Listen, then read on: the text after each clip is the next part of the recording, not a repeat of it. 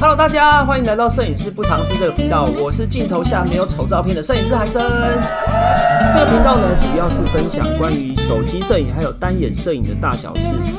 在进入主题之前呢，不要忘记按下订阅，才不会错过厉害的干货哦。那我们开始吧。今天呢，要跟大家简单分享一下什么是光圈、快门、感光度呢？呃，这三个东西呢，简单来说就是都是呃控制照片曝光的一个重要的功能。那这三者呢是互相影响的。可是以初学者来说呢，通常大家会很难去控制它们。那我想到了一个简单的方式，可以跟大家说明。你可以把呃光圈呢想象成你的眼睛。那如果呢你眼睛张得越大，代表光圈就越大，所以呢你看到的光线就会越多，对不对？所以大光圈的话，你的照片就会越亮。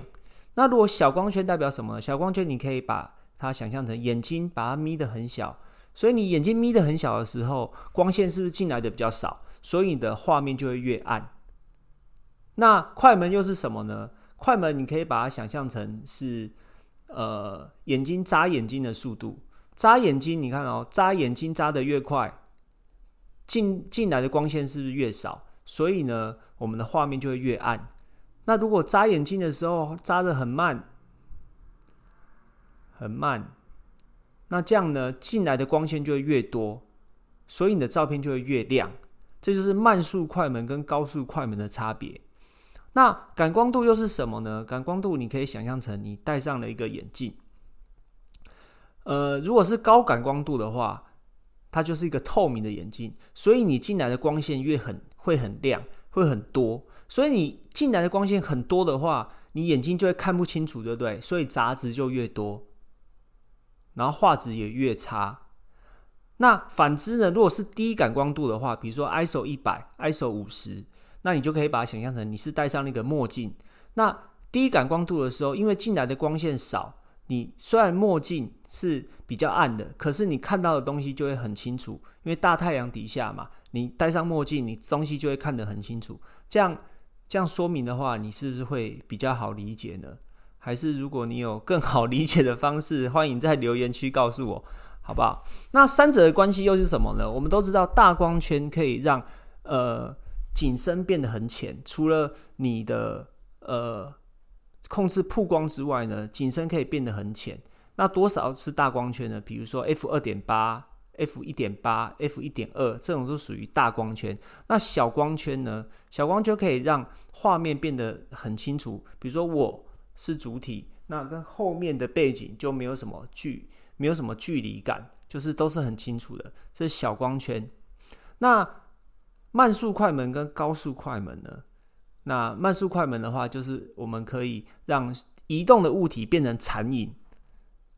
那高速快门呢，就可以凝结快速移动的物体，比如说正在跑步的运动员啊，或者是正在奔跑的小朋友啊，或者是甚至是凝结雨滴，我们都可以利用高速快门来做凝结。那感光度的话，就应该比较好理解，就是直接让画面变亮或变暗。都可以用感光度来做调整。那这三者的关系，你要怎么去控制呢？其实就是看你的需求。如果呢，你今天是要拍摄一个人像的话，你需要背景很浅，主体很明显，突出主题的画面的话，那我们第一个就是要用大光圈来拍摄嘛。那因为你是用大光圈拍摄，所以呢，画面会很亮，对不对？因为我眼睛张得很大了，所以画面很亮了，所以我就可能需要。戴上墨镜，也就是低感光度的设定。那快门呢？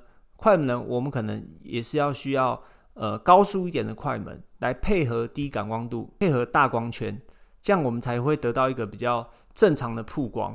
所以总结来说呢，你可以把刚刚总结来说，你可以把。呃，光线呢，就是想象成一般的光线。那你的光圈、快门、感光度，你可以想象成是你的眼睛去看光线，眼睛眨的快慢呢，就代表了快门的速度。那真的大或小，就是光圈的大跟小。那感光度的部分，你就想象成是戴墨镜或者是一个透明的眼镜，在戴太大太阳底下，你得到什么样的画质，得到得到什么样的曝光。就是看你墨镜的深浅，或是透明的，或者是你戴上一个有颜色的墨镜，这样子。希望你对今天的分享会喜欢。如果你对光圈、快门、感光度有什么更简单的理解，欢迎告诉我。我们下次见啦，拜拜。OK，那今天这一集就先到这边喽。我们很重视您的意见，不管有什么想法呢，都欢迎留下评论告诉我们哦。更别忘了按下订阅，才不会错过更精彩的内容哦。拜拜。